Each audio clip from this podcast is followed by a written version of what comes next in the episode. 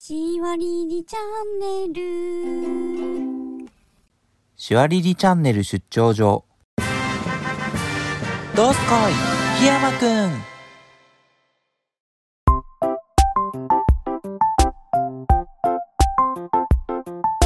シワリリの檜山です。ツイッター住民のタロイモです。そして、アトリエキミーです。わあー。はい。この番組は、岩手県紫波町を中心に活動する情報発信団体、シワリリのメンバー檜山が、えー最近の紫波町のことや、シワリリの活動についてお伝えしていきます。えー今日はゲスト、キミさんがついに来てくれましたやっイエーイたーよろしくお願いしよまろすし。くお願いします。ちょっと説明すると、今日来てくださっているアトリエキミーさんは、紫波町で、まあ、似顔絵イラストレーターをされているんですよね。はい。はい。で、ちょっとあの、純喜の部屋っていう、シワリリの純喜さんが、えーキミーさんと対談した回がありまして、そこではそのもう一つのジャグアタトゥーっていう、最近やられてるあの、はい。 2週間で消えるタトゥー、はい。痛くないと。そうう、ん。というあのお仕事についてお聞きしたんですけれども、はい今日はちょっとあの檜山の方でですねあのイラストレーターのお仕事に、なんかつくにはっていうかうんはイラストレーターとしてお仕事をしていくにはどうしたらいいのかなっていうのをちい。ょっと聞いてみたくてはい。はい来てもらいました檜山さんのキーワードの中にはクリエイトっていうのがありますからね。そうそうですね。クリエイターですね手話長のはい。はいそうですね。というなわんけでか、やっうぱん、クリエイターの、なんか同じ、あれを感じます。感じます、はい。やったーいやまだね今全然絵描いてないけ ど いやだからねちょっとお、はななんか絵のことについて、はいはいはい話してゆっくり話してみたいなっていうのがああそうだったんですあったんですよあね嬉しいよかったはいだからよかうったんです、嬉しいです ねなんかあの以前からそうなんか存在は知ってたというああかそそうですそうですねあの横沢キャンパスで、うんあのハンコ作家の、えー天野咲也さんがイベントされてた時にあの初めて名刺交換あというかそうです偶然あったんですそうですよね。その時うにねん、でお互いにお互いにかどうかわかんないけど、おちょっと、互いにおうんはい、私の方ではそのキミさんっていう方がいらっしゃって絵描いてるの知ってたんで、うんそうそういつかお話ししてみたいと思ってたら、純喜さんに先を越されたという、はいそうですズギギみたいなな、そうそうそうそうそうという感じだったので、ちょっと早速お聞きしていきたいと思います。はい。はいで、キミさんはその紫波町でイラストレーターされてるっていうことなんですけど、はいえー、もともと紫波町のご出身なんですかね。そうです千葉町の長岡出身です、あそうなんですね。で、はい今も紫波町在住今も千葉町在住在住でですすね。はい、で、もともとその絵を描くっていうことはやられてたんですか。そうですねあのちっちゃい時から絵は好きだったんですおもお。ともと絵が好きで、はいずっと描いててっていう感じですね、うんうんあ、いいですね。はい、で、なんかそのまあ学校でもうん絵のなんかコースみたいなのがあ学校は、えっと、高校と短大とデザイン科で学んだんですよ、うん。でデザイン科に入ったけどそのデザインするにあたって最初にデッサンの授業があったりだはいとはかいするので、うんそういうところで絵は、まあ、お教えてはもらったんですけどおお、いいなー。うん。楽しかったですよデッサン、デッサン好きだから、はいはい。で見て描くのが好きなんですよあ、そうですよね。はいうんうん。似顔絵今はもうそうですもんね。そうそううん、結構ねそう、うんあのなんだろうそう想像で絵を描ける人と、うんやっぱりこう見たままうまくこうう写し取れる人っていうかまあ得意不得意あるんですけどそうですうね、ん、キミさんはあの、まあ、似顔絵みたいなのが得意というか楽しいと。そうです見たものを描くっていうのが、だから何もない状態でゼロからうん描くっていうのはちょっと苦手で結構難しいですよねそれそうそですね想像力も試されるし、ううんんうんうんうんなんかいろいろちょっと違うんだよなそうですねうんあとデザインとイラストっていうのも違って、はい結構一緒くたにされませんちょそうですねねなんか自分もそうデザイン任されたりするけど、うっと違うんですよねね絵は描けるけどデザインできないみたいな、はいはいあはってそうチラシとかね、うん作る時もなんか絵は可愛いけど読みづらいチラシとかいいそうそうそうっぱいあるんですよね。 そうなんですよねそうそこはやっぱ一緒くたにされがちなんですけど私はあくまでもデザイナーではなくてイラストレーターとしてなるほど、うん、やってるんで一応デザインは学校で学んではきたんですけど、うんちょっと学んだ段階で苦手だなっていう苦手意識があってうんうんだったらば私はデザイナーさんがデザインする例えばポスターだったりしたらそのポスターの中で使われるイラストカットを描く人になりたかった。ああ、うん結構最初の方からその自分の、まあ、はい専門分野というか、うんそういう意識はちゃんとしてたんですね。いや、うん、なんとなそうくあ なん となくでもそっかねなんか、デザインができる人は絵が描けるとは限らないそうみたいです絵がね描。ける人がデザインできるとは限らない、うんうん。でも多いんですよねデザインできる人が絵が描ける人、確かに、うんまあどっちもできたらあの思い通りのねなななりますよね作品できたりするんですけど、うんそこはでもデザインもちょっとやりつつ、うん、なんとなくあのあ私はちょっと苦手かもと思って振り幅ををイラストにこう寄せてきて、はいはい今の状態って感じです、なるほど。うーん。で、まあそのイラストをお仕事にされようとはもう学生の頃から思ってたんですか。あ全然思ってなかった思ってなかった。 全然思ってなかったです うん。絵は好きだけど、うん仕事としては成り立つかどうかって言われたらちょっとそのし職業としての知識がなかったからああ、うんそうですよね。実際何したらいいか全然わかんないしそう。そうそうなんですよだからあの本当にさらさらなかったですうん。あの短大を卒業してからははい。陶芸工房あだあとうか、ガんうラスん。工房だとかそういう工芸品を扱うプロダクトの方の仕事をずっとしてて、うん。でなんでイラストレーターになったかっていうと、はい。そうですね。そこです そよねこですねなんでなんでなんでなんで？ えっと子供が生まれたからなんですよああ、はい結。婚して子供が生まれたら家にいなきゃいけないですよそうねですよね。で家でできる仕事なんだろうって考えた時にあ絵描けるじゃんっおてなお、ってそっからなんですよ、そうなんだ。はうん。確かにね、職場にいうん通わなくても、うん今ならね、絵を描いて、はい、まあそれがちゃんとお金に結びつけば仕事として成り立つので、そうですね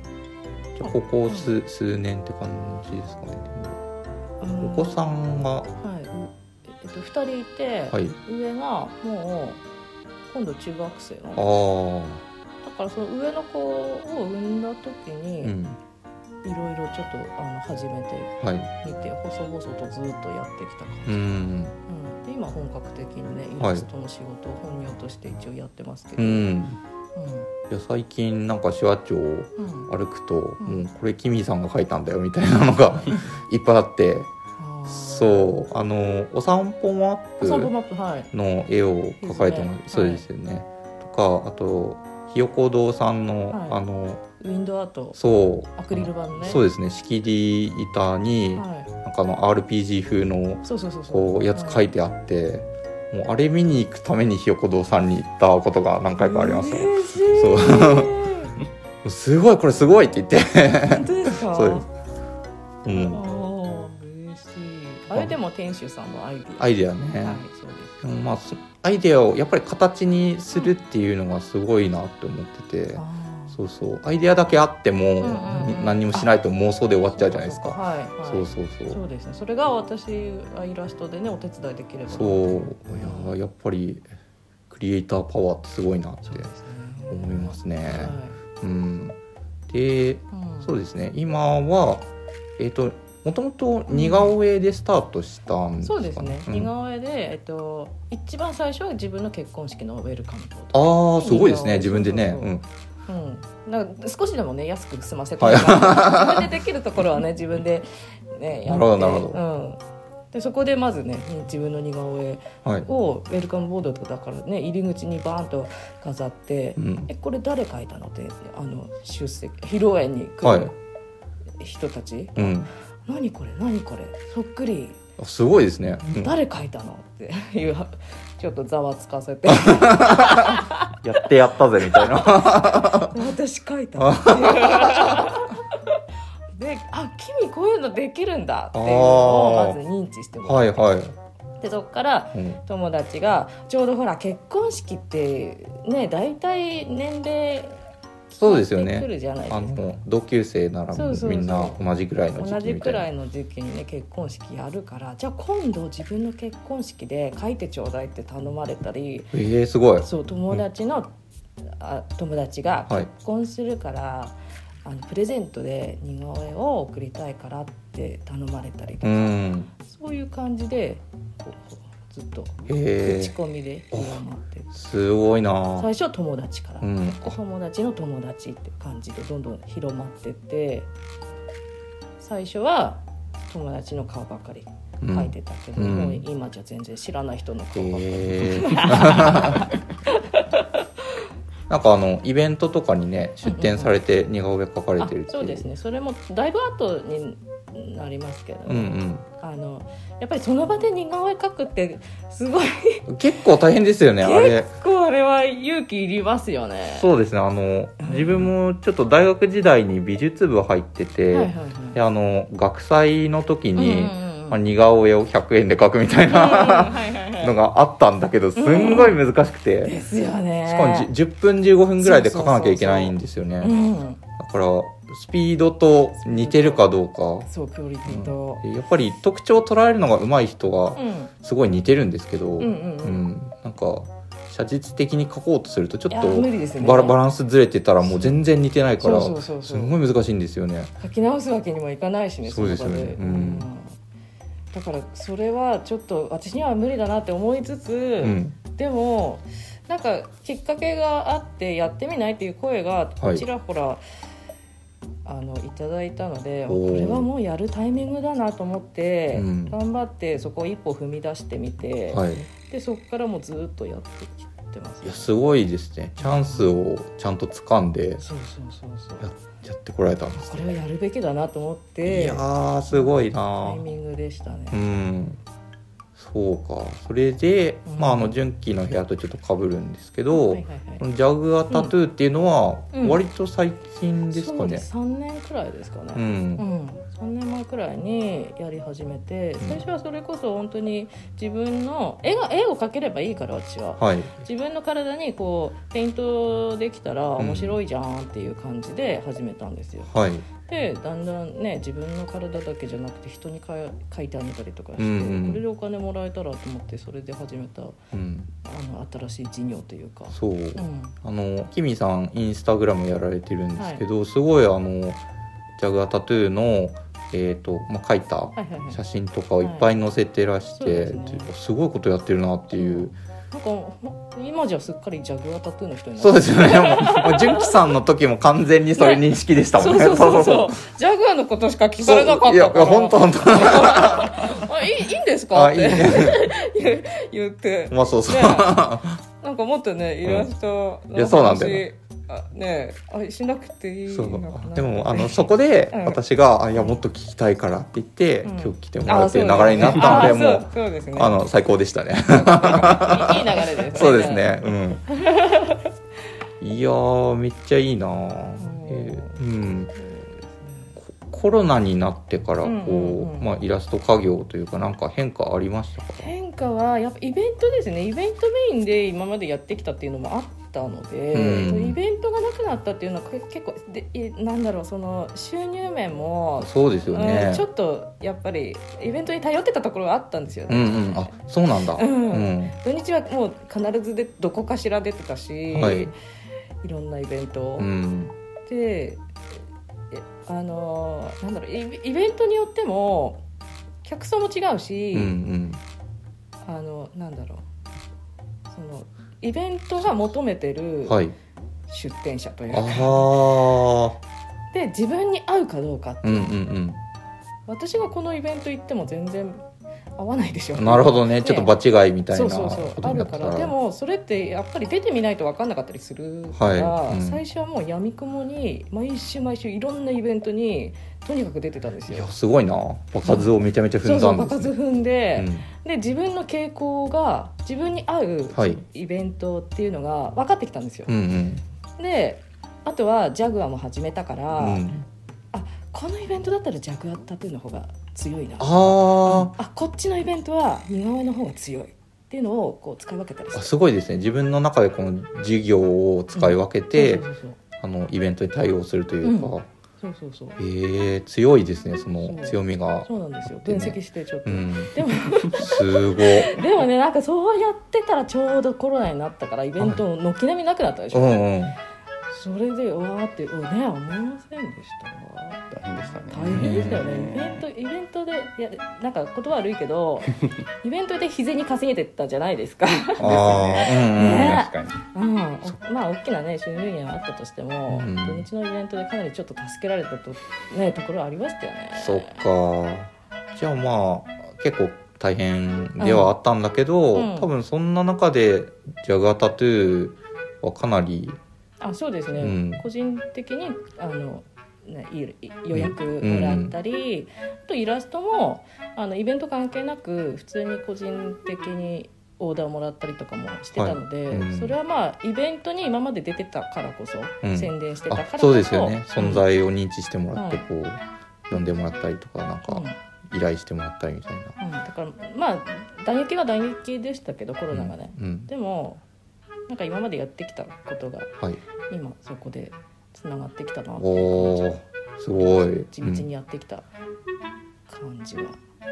素晴らしいですねシワプラブ。シワ町でプラモデルを作るクラブ、シワプラブ。ひずめ商店街、ミルクホール前風、毎週水曜か木曜の夜7時、活動中、君も一緒にプラモデルを作らないかシワ町で、僕と握手。シワッチョ在住のイラストレーターアトリエキミです情報はインスタグラムで発信していますカタカナでアトリエキミで検索してくださいよろしくお願いします今週の推しが尊い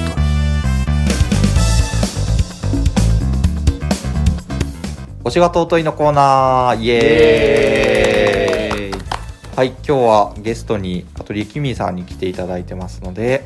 キミーさんの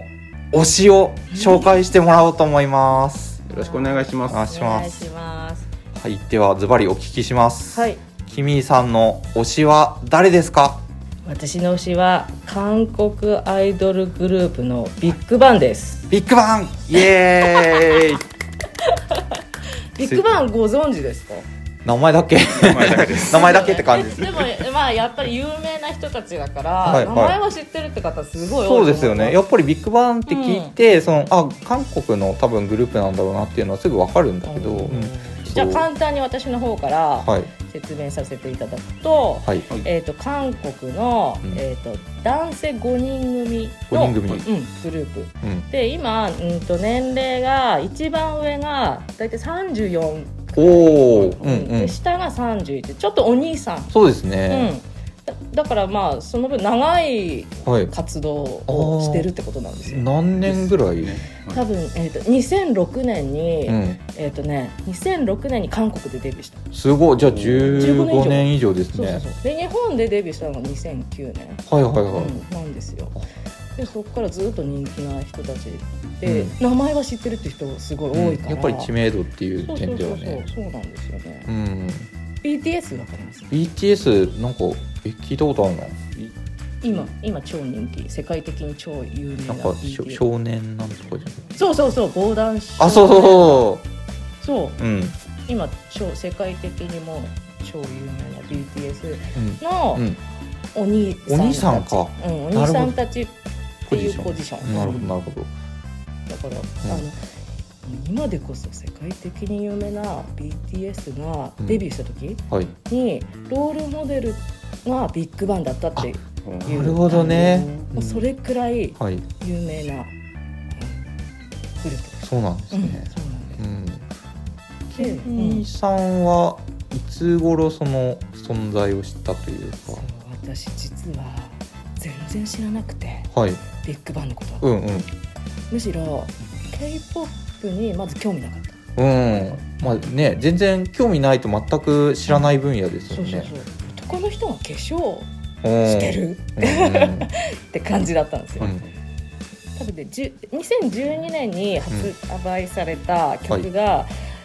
爆発的に人気になったんですうよ、んうんでその時も知らなかったおおそうなんだ、うんそれで多分かなり知名度上がったはずなのに私は興味ないから全く知らなくて存在すら知らなくて、うんその次に多分4年後くらいに出た曲で日本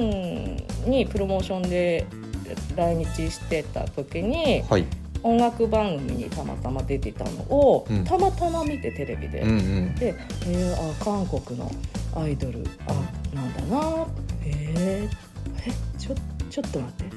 超かっこよくないあ ちょっとちょっと待ってちょっと待ってであの録画してた番組だったからあはい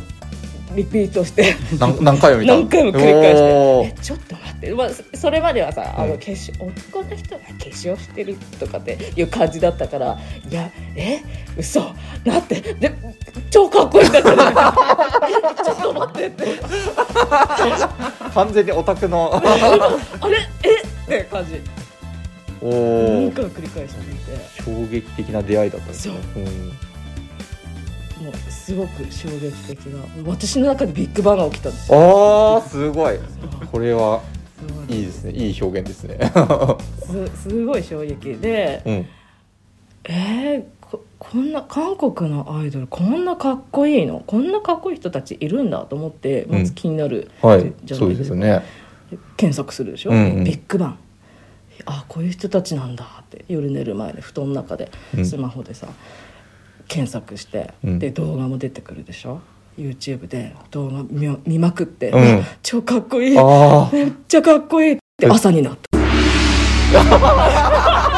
朝まで見てた朝になってたあすごいですねうんそれくらいめっちゃかっこいいって夢中になって動画見ててドハマりですドねハマりしたの、うんその瞬間、はいで私とその当時ね家に w i f i つないでなくて、うんスマホのギガ数だけでおあらららなら7ギガとか、それを1ヶ月うまい具合に使う、そう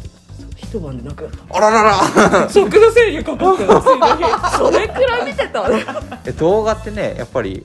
あの結構容量大きいし、ねうん、だけど夢中で見ちゃうそう普ね段だったら気をつけてたはずなのにはずなのにタガが外れたもうそうそうそうだって気づいたら朝だったんだすご いで速度制御かかってあらららしかもその残りスマホに入っては残りのギガ数を使い果たしたって言ってるけどそれ確かね2月の初めの方なんであえし始め残り1か月どうしようみたい最悪だよなでもそのくらいハマってそこからずっとビッグバン好き、うん、うん、すごいですね、それくらいハマったんですよ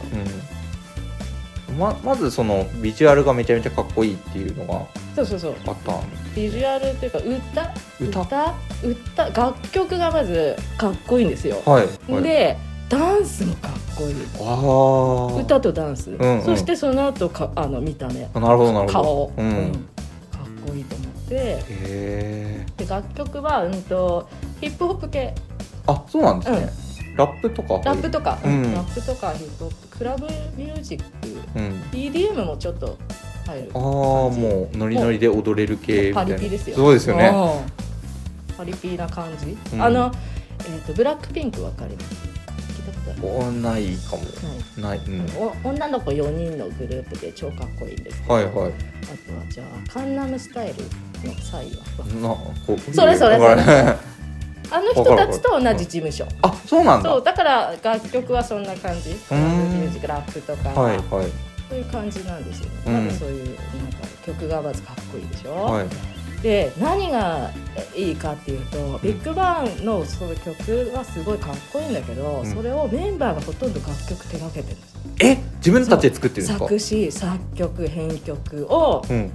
そのメンバーが作ってるすごいそしたらさすごいす、す好きになるおい思おわいないおい、うん、上っ面だけじゃない、うんそのセンスもう本人たちの実力というかそ折うり紙付きってことですね中身から好きになっちゃうじゃんやばいですねでしうょ、んえこのかっこいい曲をこの人たち本人が作ってんのって思ったらさすごいすごいハわマるじゃんうんあとはその見た目もやっぱりそのなんだろうストリート系とかさ、うんそういうちょっとパリピな感じのね見た目ファッションなんですけど奇抜奇抜なんですよあそうなんですねうん原色原色はあはあはあはあ髪の毛もピンクだったりうん赤だったりへ奇抜なんだけどえ。すっごい似合ってて、うん。うん。で着こなしちゃうんですよねそうなんですね。でうん。ビッグバンの特徴としては男性のファンがめっちゃ多いえ、そうだからそれは意外ですね。でしょ、うん。男が惚れるうん。アイドルグループはあ、それはすごい。へライブ行くと男の人のファンがめっちゃ多いんですよ、女のえ。人だけじゃなくて、うんうん。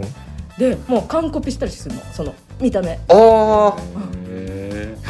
もう髪と かファッションとかをすごい完コピしてライブ行ったりするの男の人は男が憧れる男性ってもうめちゃめちゃめちゃめちゃかっこいいってことですよね。すそうんごな。んですよ、うん。まあ、特徴としてはそんな感じですよねうんそのう歌の歌詞って多分韓国語とかではない。そう韓国語なんですけど、はいそれをね日本に来た時に日本語で歌ってくれるえ、すごい。だから最初に2006年にで韓国でデビューした、はいで2009年に日本でデビューしたっていうのは、うん日本語を学んでう、ん。日本語のをペラペラにしてからえ来たんですすよごいですね。楽曲うもん韓国のハングルの歌をはいうんわざわざ日本語訳にしてでそれを歌ってくれるのそすごい。れが日本デビューってこと、うん。でも好きになるでしょなりますね。私のために日そう本語好そこまでしてくれるの？きになるでしょなりますねこれ。すごいんですすごい。で、うんあのライブも日本語ペラペラだし、う面白いの、ドえッカンドッカン笑いとってえ。そうなんだ。好きになるでしょあれ MC の時間長い なかなかないでしうょん。外国のねええアイドルそりゃファン喜んじゃうなもそううだよもう私のためにそこまでしてくれたのって思ったら好きになるでしょ、そうなりますねそうそれで私がでもハマったのも遅かったんですようね、んうーんその2017年くらいにたまたまテレビで見てうんハマったんですけど、韓国はうん徴兵制度っていうのがあるんですよええありますねはいはい男性はみんな約2年間う軍隊に入らなきゃいんけないそうですよねそううんそれはアイドルもそうなのうんうんアイドル活動例外なくねそう、うん俳俳優さんもね、はいもちろんそうですけどだから私がハマった次の年かその次の年にうん軍隊入っちゃったんですよあららららららそのなんか30歳までに入らなきゃいけないとか、ね、年齢制限もあるみたいあで一応そういうまあ期間というかなそうそう何歳になったら必ずじゃなくてうん何歳までに一回はこうそうだからほいけるみ一たい般の男性は多分二十歳とかになったらすぐ行くんじゃないはいは若いいうちうにん2年くらい行くんじゃないですか、うんであのアイドルはほら下積みがあビッグマンなんかは下積み時代がすごい長いから、うんそのその時に2年間空けるわけにはいかずそうですよね重要な時期そうでそうすそかうらねであの人気絶頂のタイミングで行くことになっちゃったんですよそうなんだそううんであうのん30歳までに行くってことは逆算してえそろそろ行かなきゃないんじゃないのってざわざわざわざわあ するじゃないでーすか。界隈がねそうそうそうで結局5人いるうちうんのう、んうん、と最初の一番上の年の人はいから行き始めてでちょっとあの時間ずらしてずらしてか時期ずらして、はいでどんどん入ってって。うんギュッとねあの何活動休止の期間を短くするためうんうんうんに一気に行ってくれたんですけど、トータル3年はいはいはい全員が戻ってくるまでうん3年ですね、うん3年かかってやっとみんな戻ってくるからねっていう段取りだったはずなの、はいはいはえはずなんですよ何で何すけどつまりつまり、うんまあひ一人ね入隊して、はいでまた時期ずらして2人目3人目って入隊してくじゃないですか、はいはいはそいしたらねあのどんどんいろんななんか問題というか問題事件がこう明るみに出てはいきて、うんそのメンバーそれぞれねはいでちょっとこれそれはね割愛しますけどあそうですねいろいろあったんですあよいろいろあったんですいろねいろあって、うんで結局ねなんと一人脱退するええことまにまでなってしまなっちゃったのそううんで結局ね今4人なんですよそうなんだそう3年待待ってば戻ってくるって思ってたのは、もう5年結局五年5年今5年目辛すぎるえでしょ今週はここまで。キミイさんのお話は次回に続きます。